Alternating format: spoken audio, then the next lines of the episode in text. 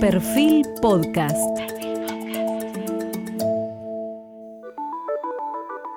Periodismo puro.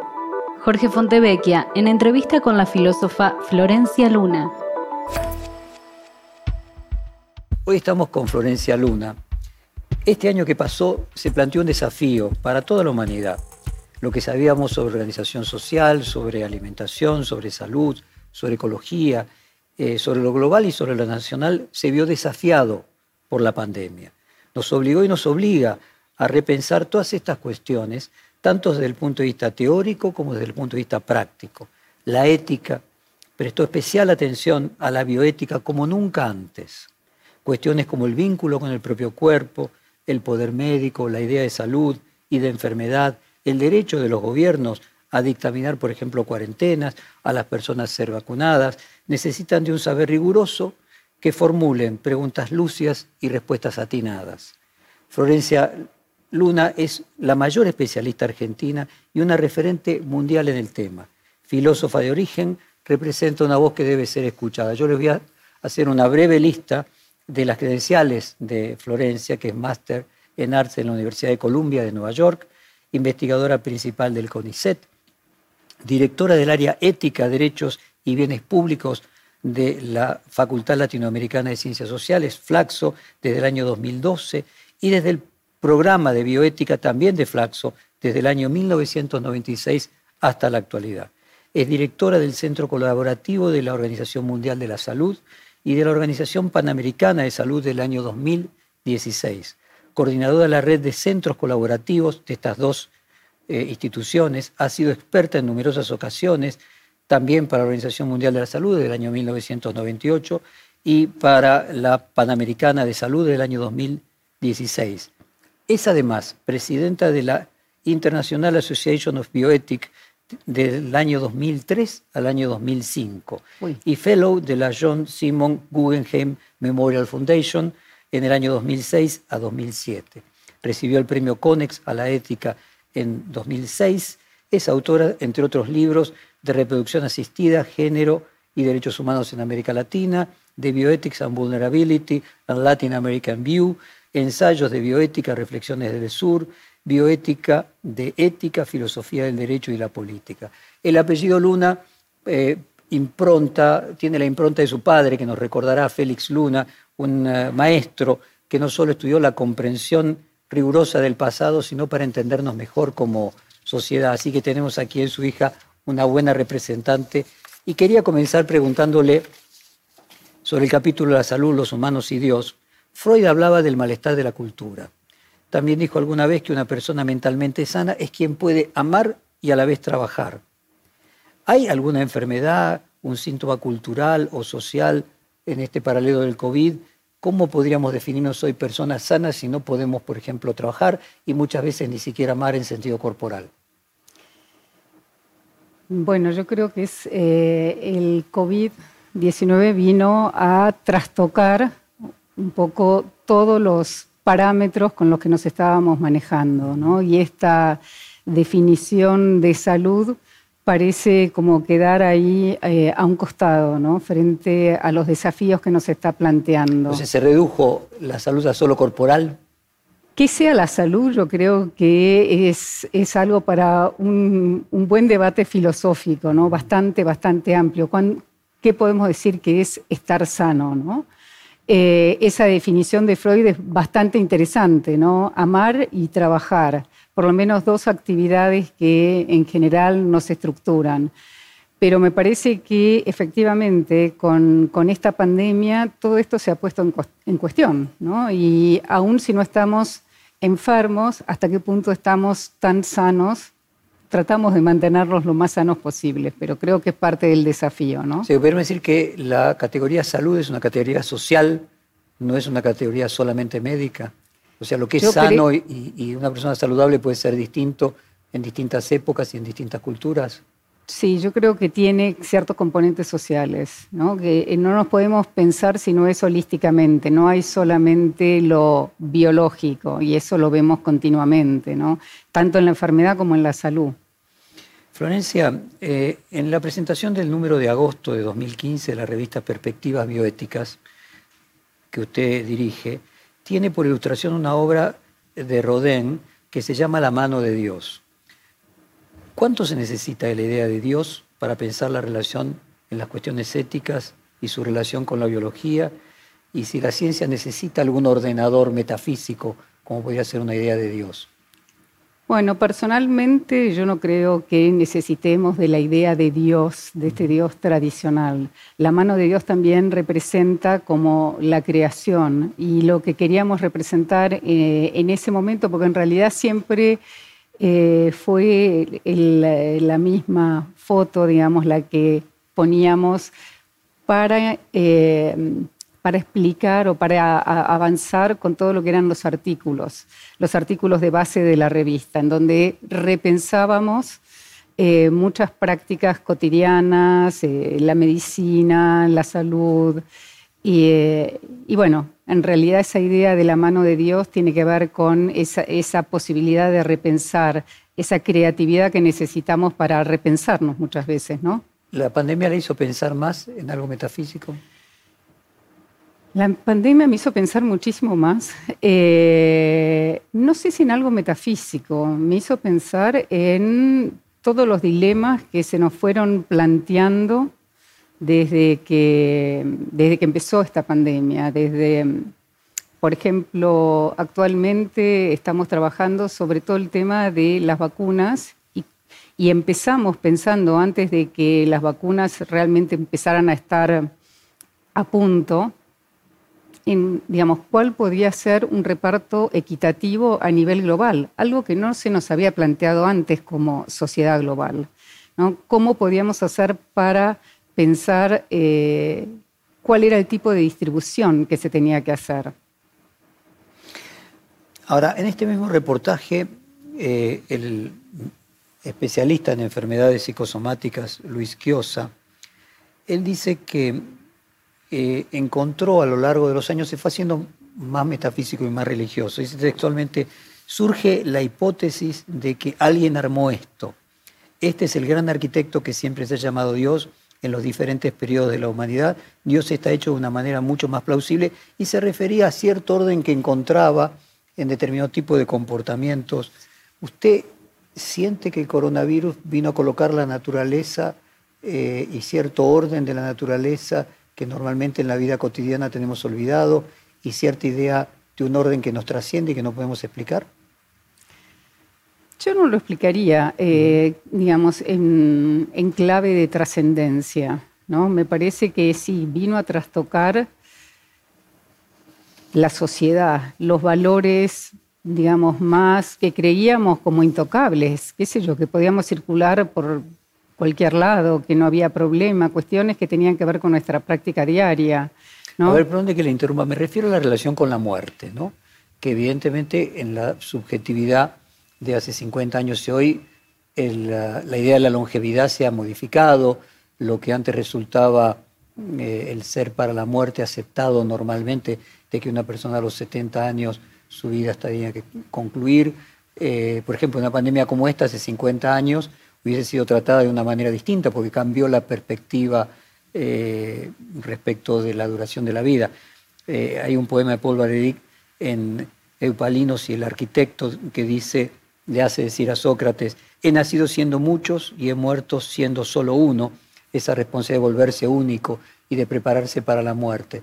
Me refería a eso, si no hay con la muerte y enfrentado a la muerte, aparece una idea más metafísica.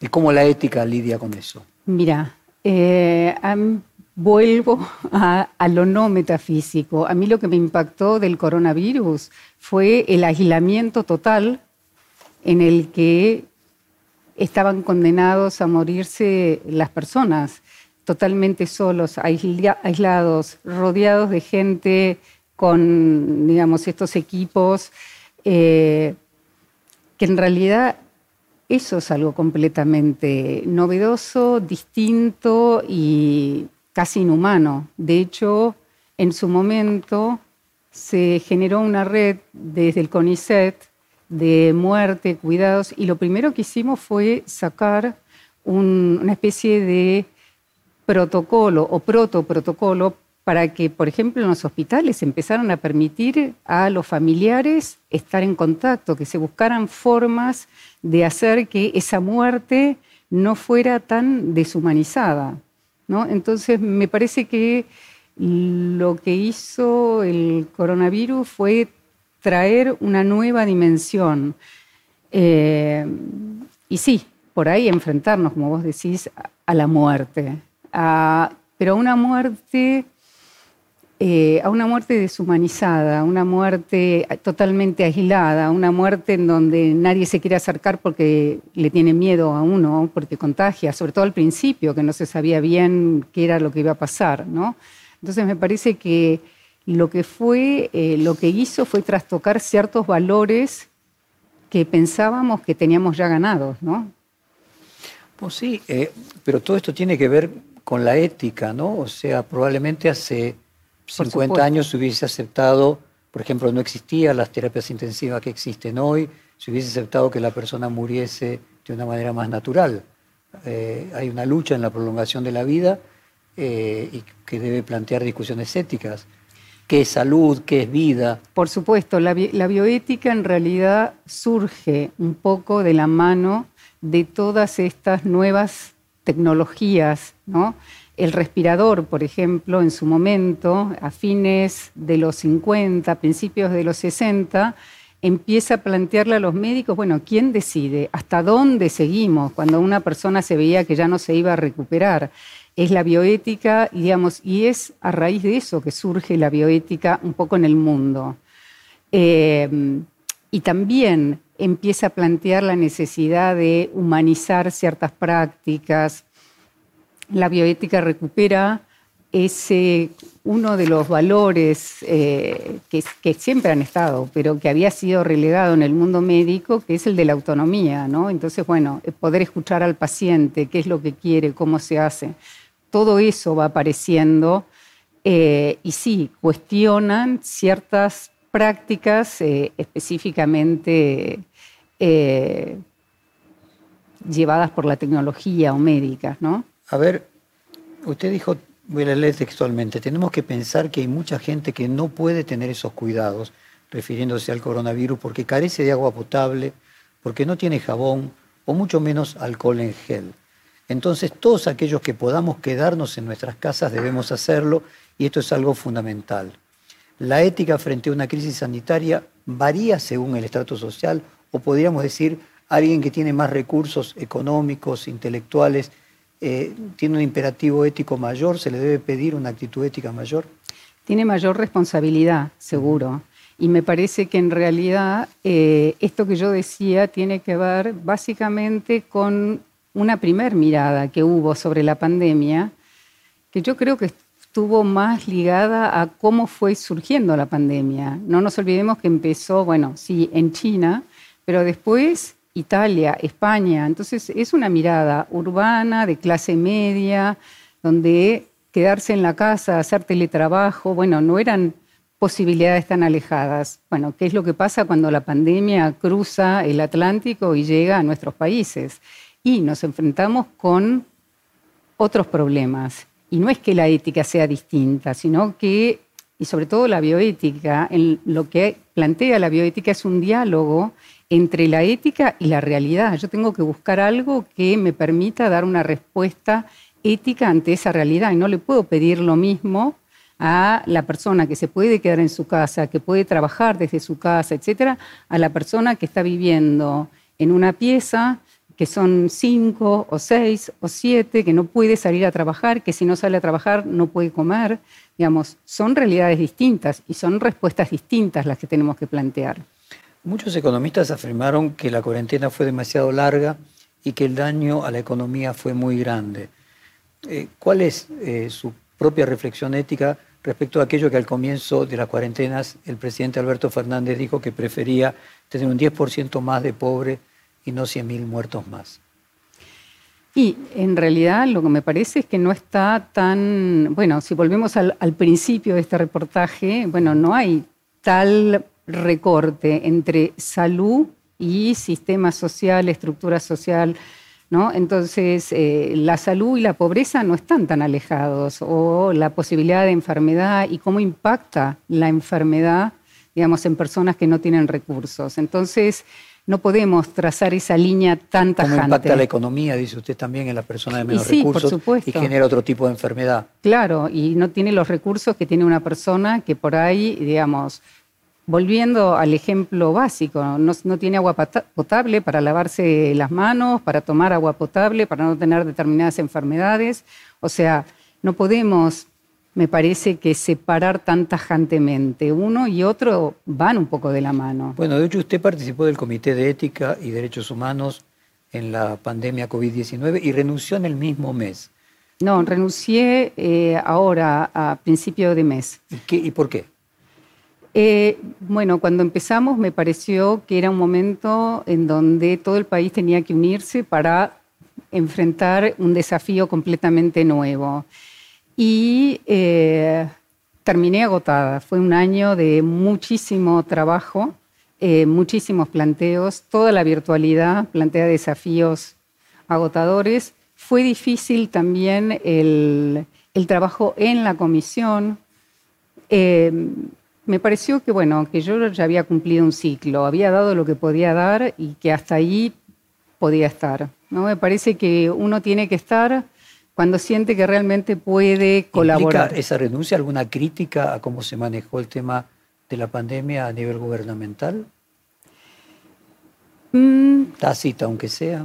Eh, bueno, sí, digamos, no coincido con, con algunos planteos, pero en realidad implica sentir que que realmente en esa comisión yo tampoco tenía, digamos, posibilidad de hacer demasiado, Y al principio yo creo que el gobierno estaba también em, desbordado de cosas. Entonces, por ahí, qué sé yo, es una situación difícil.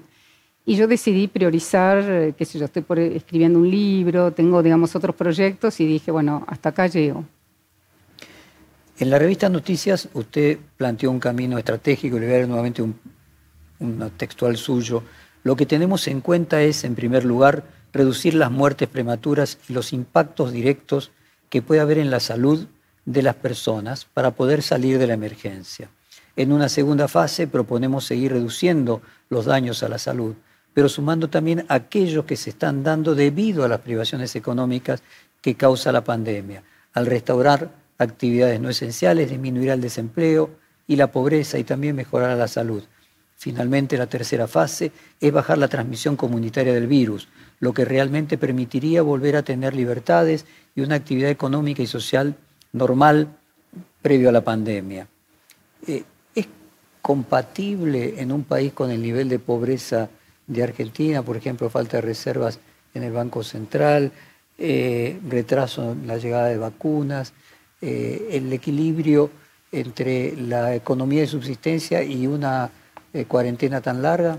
Sí, en realidad ese párrafo que vos leíste corresponde a, yo estaba explicando lo que se llama el Fair Priority Model, que es una propuesta que hicimos con un grupo de bioeticistas y de eh, académicos internacionales pensando en cómo esto que yo decía al principio, ¿no? Cómo pensar una distribución equitativa a nivel global. esa, esa eh, situación equitativa, me parece que, y ahí aportaba la pregunta, no debe ser lo mismo en un país desarrollado con eh, un eh, ingreso bruto per cápita cinco veces el de la Argentina. No, por supuesto, pero ojo, esto estaba apuntando, estábamos pensando en, por ejemplo, COVAX, que es el mecanismo que tiene la Organización Mundial de la Salud, cómo tiene que empezar a repartir y de qué manera tiene que hacerlo. Entonces pensábamos, bueno, tiene que ir a los países que más lo necesitan, ¿no? Eh, después tiene que y tiene que hacerlo de manera tal de prevenir esas muertes primeras.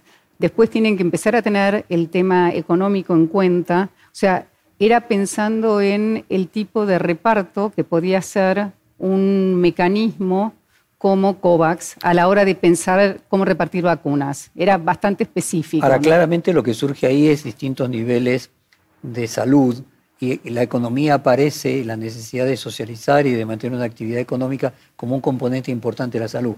Mi pregunta es cómo se modifica eh, en un país con determinadas necesidades insatisfechas respecto de otros que las tienen satisfechas. Es decir, si la necesidad de acortar las cuarentenas es mayor en los países más pobres.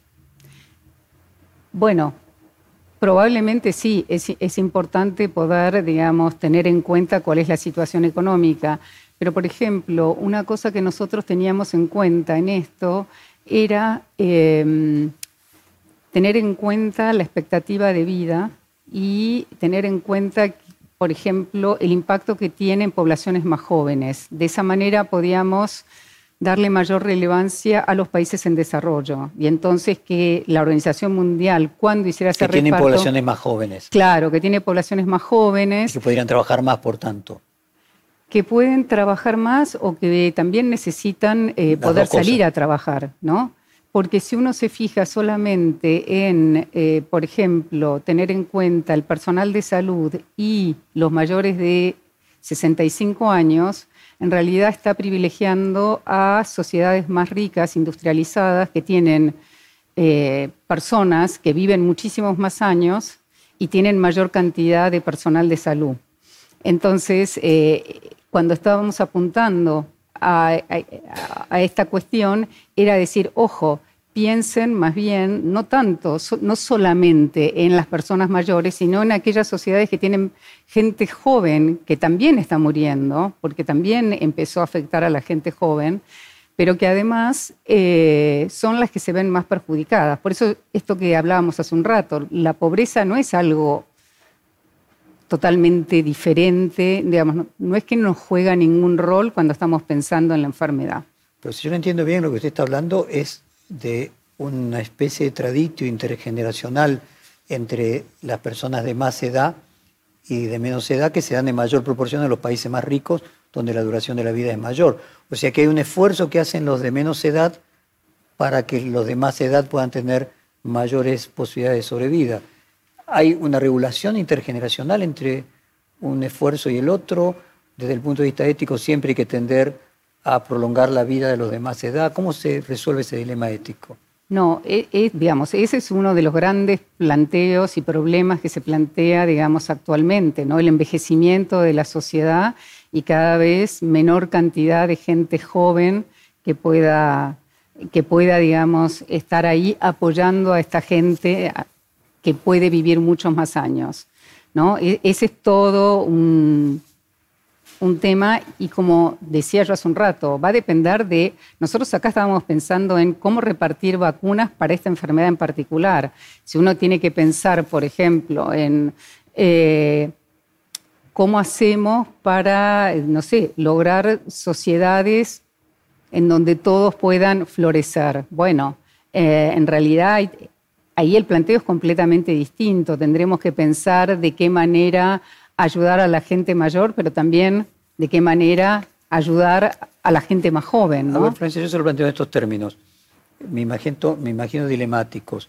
Eh, el hecho de que se hayan generado cuarentenas en todas partes del mundo han imposibilitado que se hicieran estudios médicos regulares y se presume que va a haber una cantidad de muertes por enfermedades no tratadas que no tienen que ver con el coronavirus de personas que tienen 30, 40, 50 años. El ejemplo clásico es los estudios de cáncer o la mamografía, por ejemplo.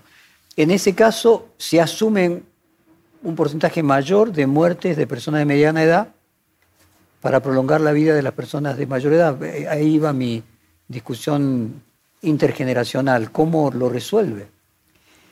Usted me lo planteaba de países más jóvenes y países, mayores, pero dentro de un mismo país. Sí usted tiene que tomar medidas que ayudan a prolongar la vida de las generaciones más grandes, pero al mismo tiempo aumentan los riesgos de muerte de las generaciones más jóvenes. Bueno, pero no es todo blanco-negro, digamos. Una cosa es decir, eh, por ejemplo, y me parece que a eso se va a tender, hacer lo que se llaman, qué sé yo, cuarentenas más inteligentes, en donde no se cierre todo por completo, digamos, se busque empezar a regular de mejor manera eh, este tipo de cuestiones, ¿no? Me parece que... Que ahí está el aspecto dilemático, ¿no? Es decir, ese es el punto. Claro. intuyo en su, en su exposición que hay una crítica a las que se hicieron. a ver, lo que me parece es que uno tiene que ir buscando una situación que permita eh, ir resolviendo este tipo de planteos, que no es algo, digamos, de blanco-negro, no es todo eh, cuarentena o nada. En, ese, punto de blanco o negro, ¿no? Eh, y lo difícil que son estas cuestiones más grises y dilemáticas. ¿Por qué elogiamos el estricto sistema de vigilancia que tiene Corea del Sur basado en tecnología para que no se propague el virus? y nos resulta tan escandaloso el sistema de Formosa de restricciones en, los cuerpos. No, se aplica en ambos casos la ética de vigilar y castigar como planteaba Foucault y la necesidad de un panóptico para evitar el contagio? Yo creo que sí. A ver, yo de chica y hace poco volví a releer Orwell y a mí toda este, esta situación de Big Brother y de vigilancia mm, no me pone muy, no me, no me gusta, digamos, quizás personalmente. Yo creo que, a ver, parte de los desafíos que se plantean desde la salud pública es, bueno, uno tiene que en salud pública tener en cuenta el bien común, eh, la salud de la población, pero tiene que tratar de hacerlo de manera de digamos, minimizar en lo posible los costos, digamos, la violación de determinados principios. No es, bueno, es una cuestión de salud pública y arraso con todo. No, es pensar, bueno, hay un problema de salud pública y veo la manera de poder darle una respuesta, pero minimizar los principios que estoy violando. Y eso es parte de, digamos, todo el trabajo que se hace en bioética. Yo muchas veces me encuentro frente, o cualquiera, digamos, se encuentra frente a estas situaciones dilemáticas, en donde, qué sé yo, el principio de justicia pone en tensión el principio de autonomía o el de no maleficencia. Bueno, lo que se busca es que uno lo quiebre en la menor medida posible, ¿no? Hay una homeostasis finalmente que hay que respetar. Sí, y además, digamos, si uno va por ejemplo, en contra de o va en contra de un determinado principio, es como que quedan residuos morales, queda uno no se siente bien cuando uno pasa por encima, pero en cuestiones más triviales, ¿no? frente a eso, el, principio sería que toda exageración parece terminar siendo autodestructiva, ¿no? Que, que todo remedio aplicado en exceso o toda virtud en exceso se convierte en defecto. Y bueno, cierto grado de control llevado al extremo crea más problemas que lo que viene a resolver. Y sí, bueno, Aristóteles hablaba del justo medio entre los extremos, ¿no? Y por ahí, y en eso residía la ética, ¿no? Buscar ese justo medio. Entonces, no es que, digamos, uno dice, bueno, tengo que priorizar la justicia y entonces arraso con todos los otros valores y principios involucrados. No, uno tiene que buscar una cierta eh, armonía, uno tiene que buscar de qué manera digamos, le da prioridad a la justicia, pero a la vez minimiza todo lo posible cuestiones que tienen que ver con, por ejemplo, la autonomía de las personas, la no maleficencia. Giorgio Gamben eh, es el pensador por antonomasia sobre el estado de excepción, palabra que figura que él mismo acuñó eh, y que es parte del título de su obra. Eh, incluso es uno de los pensadores más críticos de las medidas de la cuarentena. Podría decirse que una vez agotado el terrorismo como causa de procedimiento de excepción, escribió Agamben, la invención de una epidemia puede ofrecer el pretexto ideal para ampliarlos más allá de cualquier límite. ¿Está de acuerdo usted con esa idea de que se abusó eh, en el caso de la pandemia del estado de excepción eh, y que finalmente distintos gobiernos avanzaron más allá de lo que sería eh, prudente? En algunos casos creo que sí. Sí, sí, y me parece que, digamos, uno tiene que tener... Compáreme Formosa y Corea del Sur, que era lo venía la pregunta anterior. ¿Qué encuentra? ¿Qué, paralelismo, qué reflexión le merece un caso y otro? En un caso está más solapado porque la tecnología del Big Brother es invisible, en otro es el cuerpo más primitivo, pero en el fondo la esencia de vigilar es la misma, ¿no? Sí, y digamos, me parece que también lo que uno puede lograr es conseguir esto que estamos diciendo recién, resultados de salud que sean, digamos, exitosos sin llegar a situaciones tan límites. No es necesario llegar a situaciones tan límites. Usted dijo, le voy a leer textualmente, ¿cuál es el valor fundamental en una ética de la salud pública? El bien común y la justicia. Muchas veces cuando hablamos de bioética, uno de los principales y principios fundamentales es el de autonomía. Pareciera a veces que todo se reduce a la autonomía. Pues no es así. La autonomía es un principio muy importante, pero que rige en determinadas circunstancias. Me gustaría compartir con, con la audiencia cuando el principio de autonomía encuentra un límite, aquella famosa de que mis libertades termina cuando comienzan y colisionan con las del otro. Bueno, en realidad, eh, con todo esto que estamos viviendo, la idea de una cuarentena o un aislamiento, bueno, le pone un límite a la autonomía. Eso no quiere, pero eso no quiere decir llegar a pasar por alto todo, ¿no? Cuando nos piden que nos quedemos... Por ejemplo, Formosa. Claro, o digamos, cuando nos piden que nos quedemos en casa eh, y le están restringiendo nuestra, autonomía, pero una forma es decir que uno lo haga voluntariamente porque, porque piensa que es una forma de ser solidario, de no contagiar, de ayudar, y otra cosa es que haya una imposición, que uno no se pueda mover, que, ¿no? Entonces hay formas y formas. Por eso yo decía Digamos, ahí uno tiene que buscar de qué manera armoniza determinados principios, digamos. Por ahí le da prioridad a uno, pero eso no quiere decir directamente eh, erradicar el otro, que es muy extremo. Usted dijo, el principio de autonomía se usa más bien en la clínica médica, pero no para la ética de salud pública. Hay momentos en que el bien común tiene prevalencia. A eso se refería, de que Néstor al principio de la pandemia sí había prevalencia del bien común sobre la autonomía. Sí, y pasado cierto grado empieza a ser inverso. Y había, no, había un pedido de tratar de eh, cuidar, era la única forma que teníamos de evitar el contagio. Entonces, hay una prevalencia de... el bien eh, común. El bien común, claro. Ahora bien, eso no quiere decir que uno tenga que terminar con la autonomía, sobre todo, digamos, cuando no hay resultados tan exitosos. Entonces uno dice, bueno, empezar a liberar algunas prácticas, bueno, como de hecho se fue haciendo finalmente, ¿no? Donde se ve que, qué sé yo, no sé, ciertas actividades no necesariamente plantean riesgos. ¿Qué le sugiere la idea de guerra contra el coronavirus y actitudes que tuvieron algunos jefe de Estado como Trump o como Bolsonaro de tomarlo como si fuera una guerra? Bueno, eh, tuvieron eh, el, como el planteo retórico de una guerra, pero en realidad no les importó demasiado porque no, no realmente no implementaron formas de tratar de cuidar a su población, ¿no? Tanto Brasil como Estados Unidos están y estuvieron, digamos, con situaciones bastante límites, ¿no? Entonces, ¿Pero no estuvo el fracaso en la concepción de guerra, de la idea de vencer? Sí, hay toda una retórica también en el mundo médico, digamos, que tiene que ver con, bueno, es una guerra contra el cáncer, una guerra contra el coronavirus, una guerra, ¿no? Esta idea, eh, estas metáforas armamentistas, ¿no? Que no son lo mejor. Pero bueno, eh, es parte de ese lenguaje cotidiano. Uno muchas veces no puede evitar decir, bueno, la lucha contra el coronavirus, ¿no? Recurrir a este tipo de metáforas. Quería entrar en el capítulo de la vida, el afán de eternidad, lo que hablábamos antes del cambio de subjetividad respecto de la duración de la vida.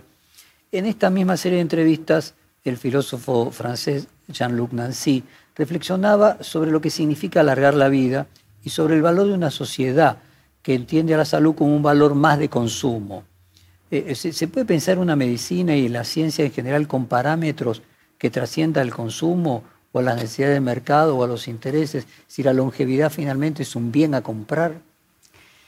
Yo creo que sí, que uno puede pensar eh, la ciencia y la medicina como algo que vaya más allá del consumo, ¿no? Es, es un bien público, es un derecho en un punto, ¿no? Eh, es verdad que vivimos en una sociedad en donde todo se ha mercantilizado de manera muy fuerte. Entonces es bastante difícil salirse de esa lógica, pero uno debiera pensarlo por afuera de. Eh, también en un reportaje de este ciclo, Sabater dijo, vivir más tiempo, llegar a viejo, tiene sus ventajas, si uno llega con cierta fuerza y con cierta capacidad de trabajo tiene ventajas, pero cuanto más tiempo vivamos, más expuestos estamos a los ataques de la naturaleza. Refiriéndose al coronavirus, el desarrollo natural intenta liberarse de los que vivimos demasiado. A partir de habernos reproducido y de haber pasado la etapa de reproducción, todo en la vida se convierte en una permanente amenaza. Aquello de que ser joven con los años cuesta cada vez más trabajo y se parece a un deporte de, riesgo. Me gustaría reflexionar con usted el valor ético de la prolongación de la vida. Eh, podríamos decir que en el siglo XX se creó la juventud. Hasta el siglo XIX, a terminar el colegio primario, 12, 13 años, las personas iban a, trabajar o las mujeres se casaban inclusive a, esa edad.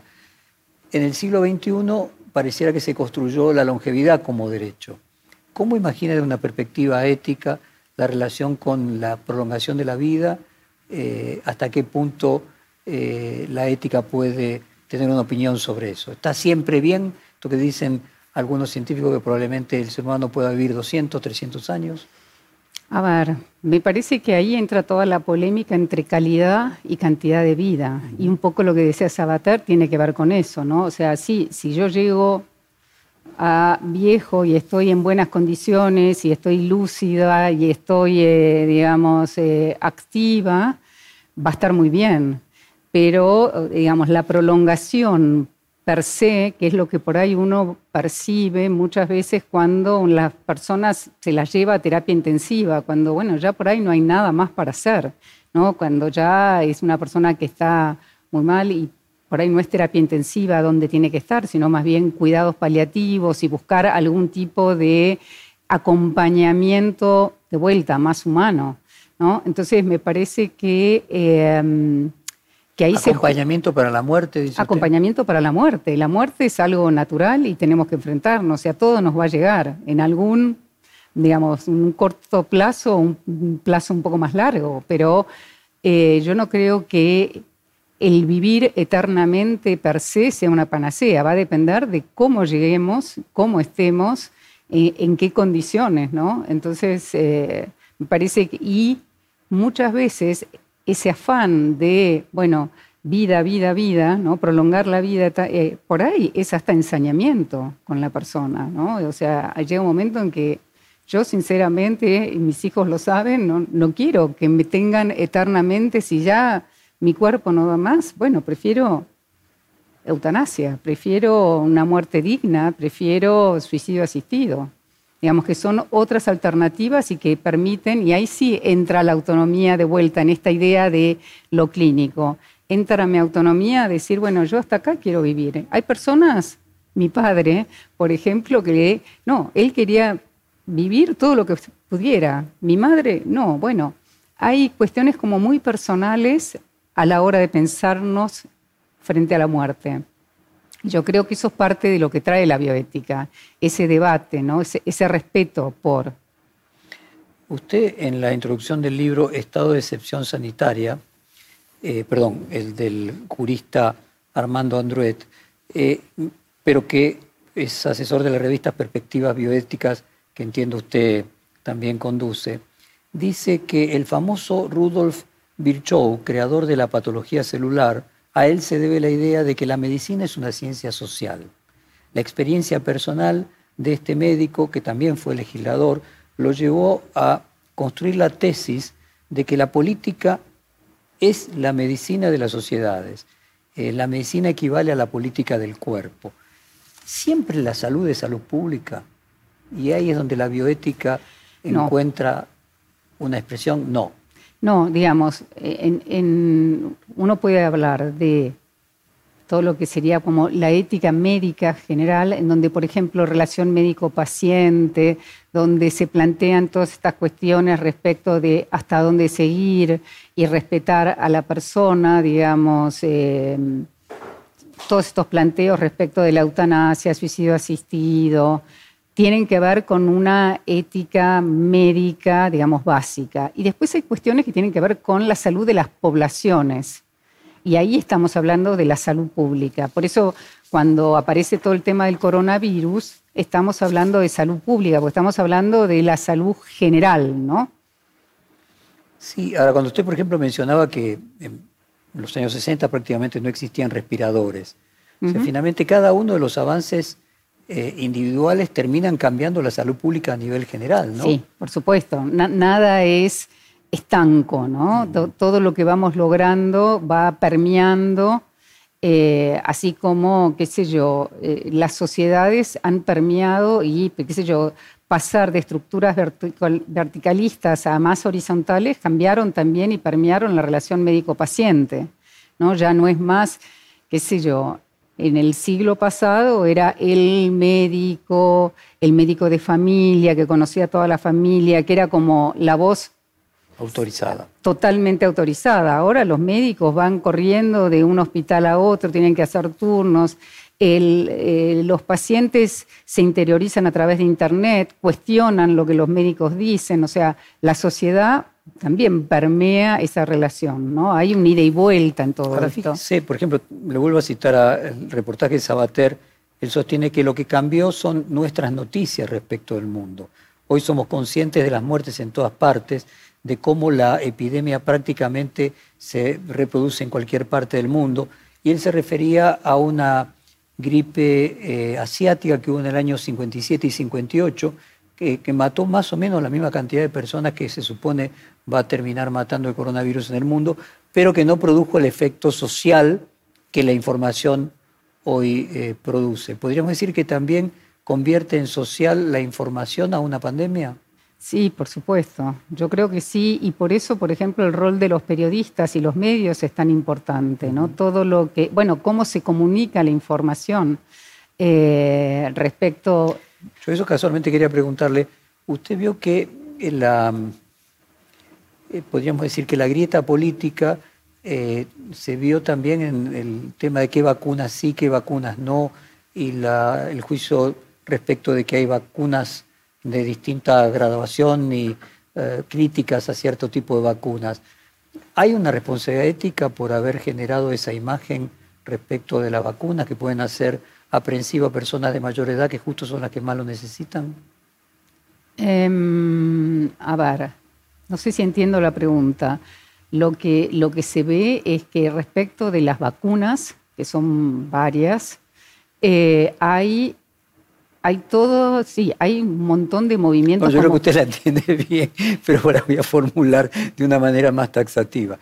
Concretamente con la vacuna rusa, que usted ha visto críticas todo el tiempo, eh, y que eh, las críticas coinciden siempre del sector que es crítico al gobierno y las defensas del sector que es afín al gobierno, sin me pareciera mucha evidencia en un sentido o en el otro. ¿Cree allí que hay una responsabilidad ética? en quienes se colocan a favor o en contra sin tener la evidencia suficiente? Sí, yo creo que hay que, hay que responder, eh, sí, con, conocimiento y, digamos, con responsabilidad frente a estos temas. Ahora bien, me parece que todas las vacunas, uno podría decir, están flojas de papeles, todas. La de Pfizer también, digamos los estudios que se han hecho son de muy corto tiempo y son, eh, son propuestas diferentes, son, digamos, eh, plataformas diferentes que no se han usado. Entonces, bueno, esto es parte de lo que esta pandemia nos plantea. Por ahí empezar a ver eh, este tipo de, de planteos. Después me parece que hay todo un uso geopolítico muy fuerte de esto pero lo que necesitamos son datos científicos. Y respecto a los medios, ¿qué, responsabilidad nos cabe en ese sentido? Eh, usted mencionaba recién de que todas las vacunas están flojas de papeles, porque normalmente una vacuna tarda de cuatro a cinco años en hacer todo su procedimiento, y en este caso, frente a la urgencia, se están todas aprobando en un año. Ahora, cuando usted nota que las críticas son a una vacuna frente a otras, ¿hay una responsabilidad de otro tipo que tenemos los periodistas? No, yo creo que lo que tienen que hacer es brindar la información más objetiva posible respecto de esto. Y sobre todo, bueno, mostrar los pros y los contras de cada una de, estas, por ejemplo, de estas vacunas. ¿Qué sé yo? La vacuna de Pfizer requiere, no sé, 70 grados centígrados bajo cero. No se puede usar en todas partes. Entonces, por ahí puede servir para ciertas ciudades, Em, me parece que la vacuna rusa dicen, pero claro, yo tengo la información que tienen ustedes a través, y eso que estoy en el tema y trabajo, que yo no tengo información directa. Bueno, que el instituto que lo produce es serio. Gamaleya. Claro, y que tiene una trayectoria. Bueno, me parece que es parte de lo que uno tiene que ir viendo. ¿Cuáles son los pros y los contras? Que no hay buenos y malos. ¿no? Me parece que el mundo y parte de los desafíos es que hay demasiados grises y uno tiene que poder convivir con esos grises. No hay la, la vacuna excelente y la vacuna espantosa. Me parece que tenemos que ir viendo y buscando, digamos, informar de la manera más objetiva posible.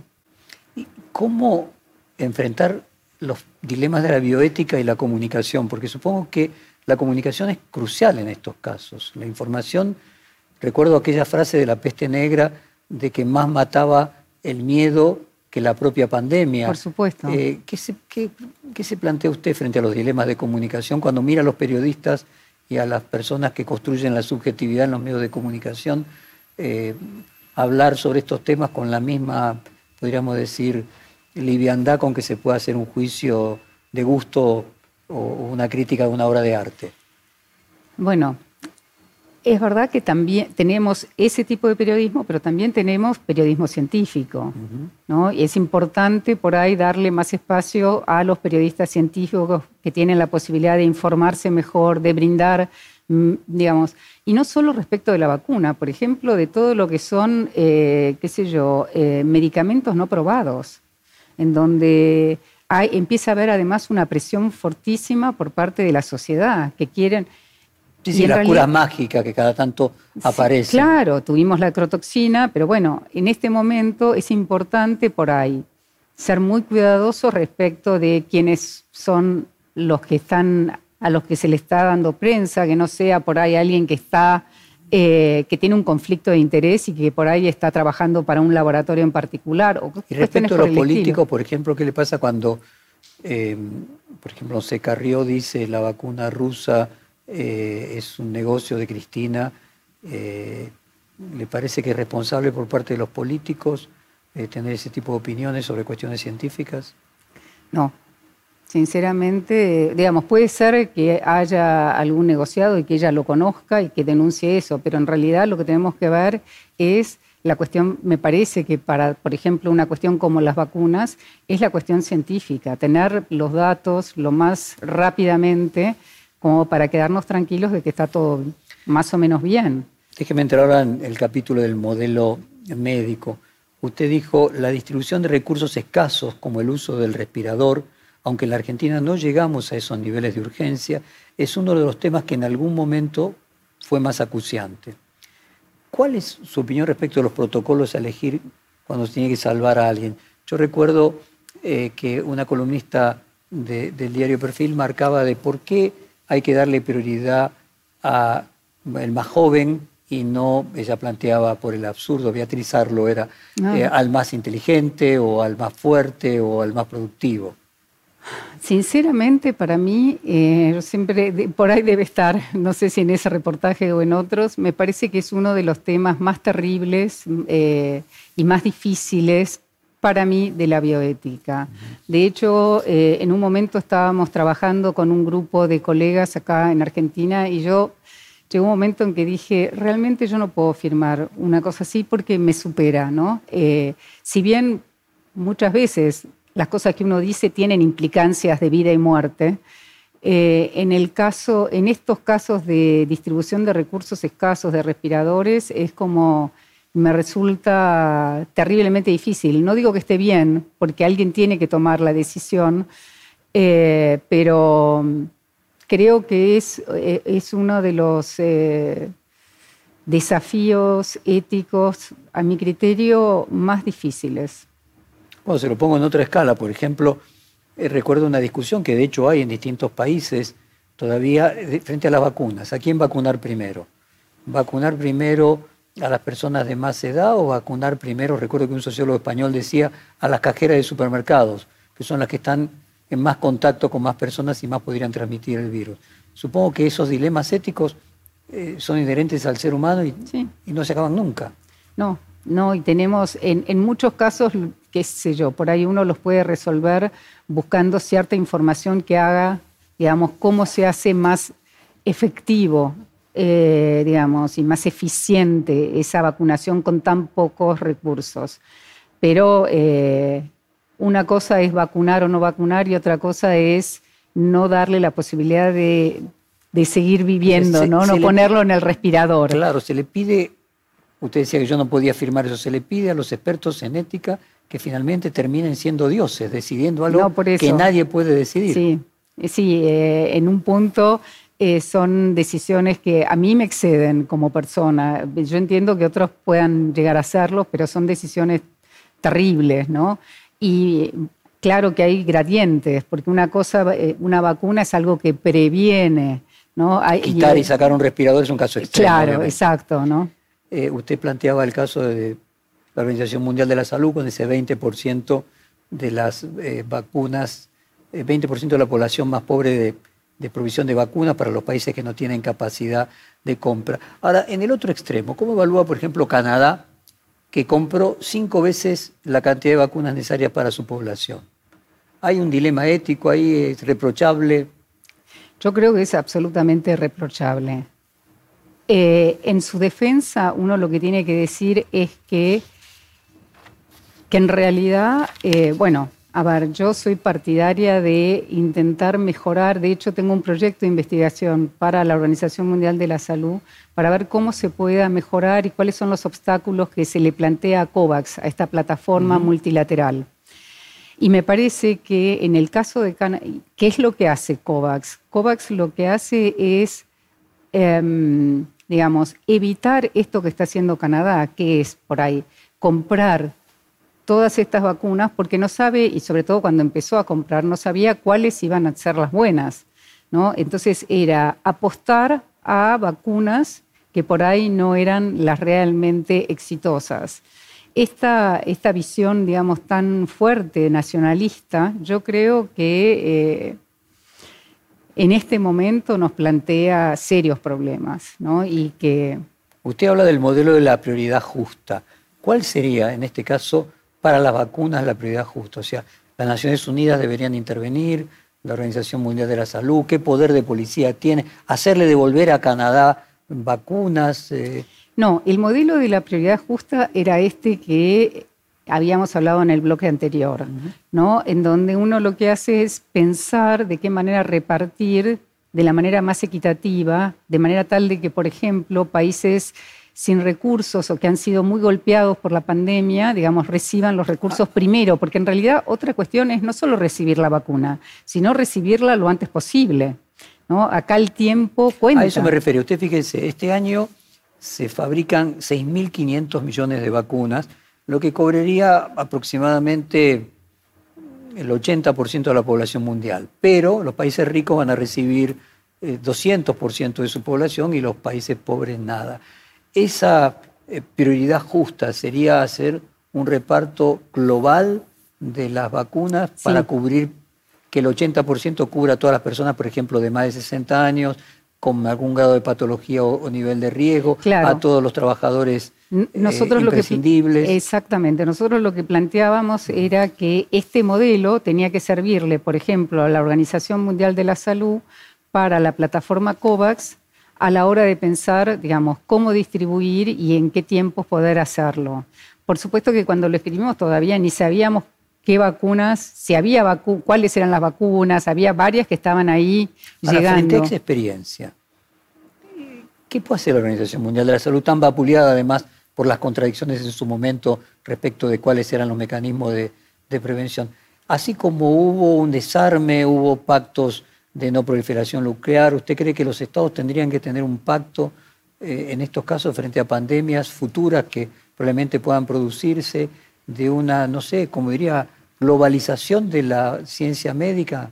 Yo creo que eh, hay que volver a replantearse eso. A ver, creo que la Organización Mundial de la Salud ha hecho algo muy importante. Es la primera vez que existe esta posibilidad que es COVAX.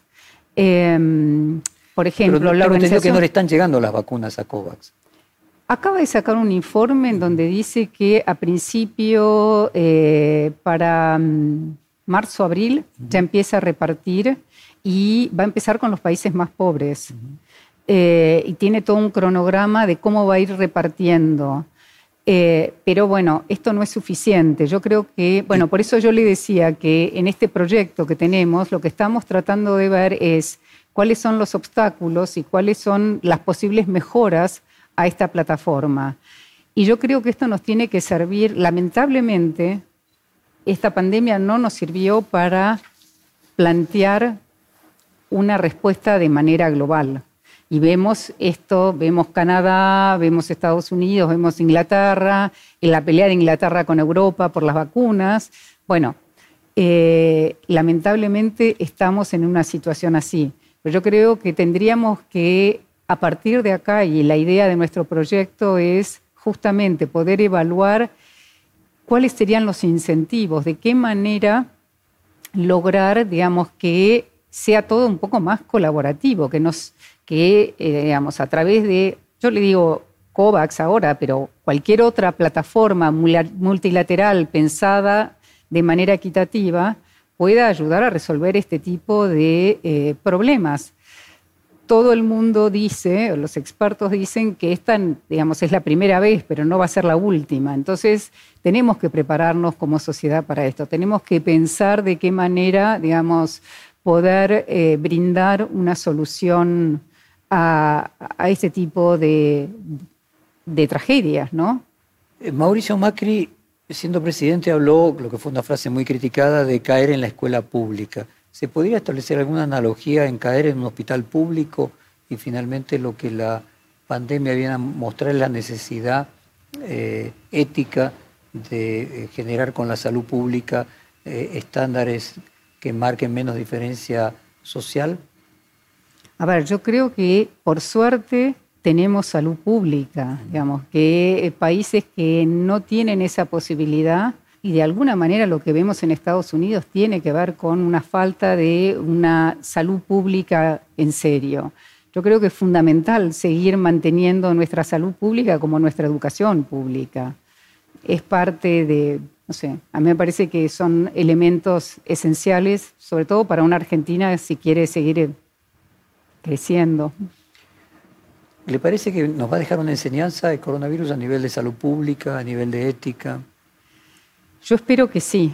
Yo espero que nos deje, digamos, que nos muestre, por ejemplo, todo esto que estamos viendo a nivel global, que nos empiece a mostrar que, digamos, este sálvese quien pueda, estos nacionalismos, este estado de naturaleza, si volvemos a los grandes filósofos, ¿no? Como Hobbes, el, el hombre es lobo del hombre, cada uno luchando por... No nos llevan a buen camino, no nos llevan a buen puerto. Tenemos que empezar a pensar de manera global, de manera más colaborativa, buscar formas que sean viables. Por ahí no llegar a una utopía total, pero yo creo que sí se puede eh, ir pensando, por ejemplo, reforzando este tipo de mecanismos, eh, pensar de qué manera complementar la posibilidad de acuerdos bilaterales, pero que sean moderados. No, no, no estás, eh, no, pero bueno, falta todavía. Yo creo que nos falta. Em, vos decías recién, bueno, que la, posibilidad de sanciones. Bueno, falta tener eh, quizás mecanismos institucionales a nivel global que sean más fuertes y que puedan ayudar en este tipo de cuestiones. Yo creo que pese a todo, y, por ejemplo, empezamos a hacer entrevistas a expertos a raíz de este proyecto. En general hay una aprobación muy grande respecto de COVAX. Le falta, falta que haya más em, confianza, ¿no? Eh, que haya mm, todavía, digamos, como eh, más fuerza. Pero yo creo que por ese lado es el camino. Y Espero que eso lo podamos aprender. Estamos llegando al final de nuestra hora de conversación y me gustaría que usted dejara el mensaje que a usted le parezca más adecuado, tanto para las autoridades como para los ciudadanos, a partir de la experiencia que nos dejó el coronavirus desde un punto de vista ético. Elija usted dónde poner el foco. Bueno, esto que estaba diciendo recién, yo creo que es fundamental replantearnos como sociedad, qué es lo que hacemos frente algo como esta pandemia y replantearnos y ver de qué manera como sociedad global podemos empezar a solucionar este tipo de cuestiones, empezar a construir instituciones más sólidas, más creíbles, instituciones quizás regionales que nos ayuden también a, trabajar en este tipo de planteos. Y me parece que fue muy notorio cómo la ética apareció como un elemento que estaba faltando, ¿no? Como que con la ciencia solamente no lo resolvemos, necesitamos de este tipo de reflexión para tratar de buscar la mejor solución posible, porque digamos la ética muchas veces nos muestra que no hay algo que sea absolutamente cuando estamos frente a dilemas, lo que vemos es que no hay una única respuesta, que pueden haber varias, pero tienen que ser aquellas que sean éticamente permisibles, ¿no? Adecuadas. Y esto es parte del desafío, no caer en el blanco y el negro y poder trabajar muchas veces con, los grises con, y los desafíos que esto plantea. Florencia, muchas gracias por esta hora de conversación. Fue un placer grande. Gracias. Muchas gracias por invitarme. Perfil Podcast.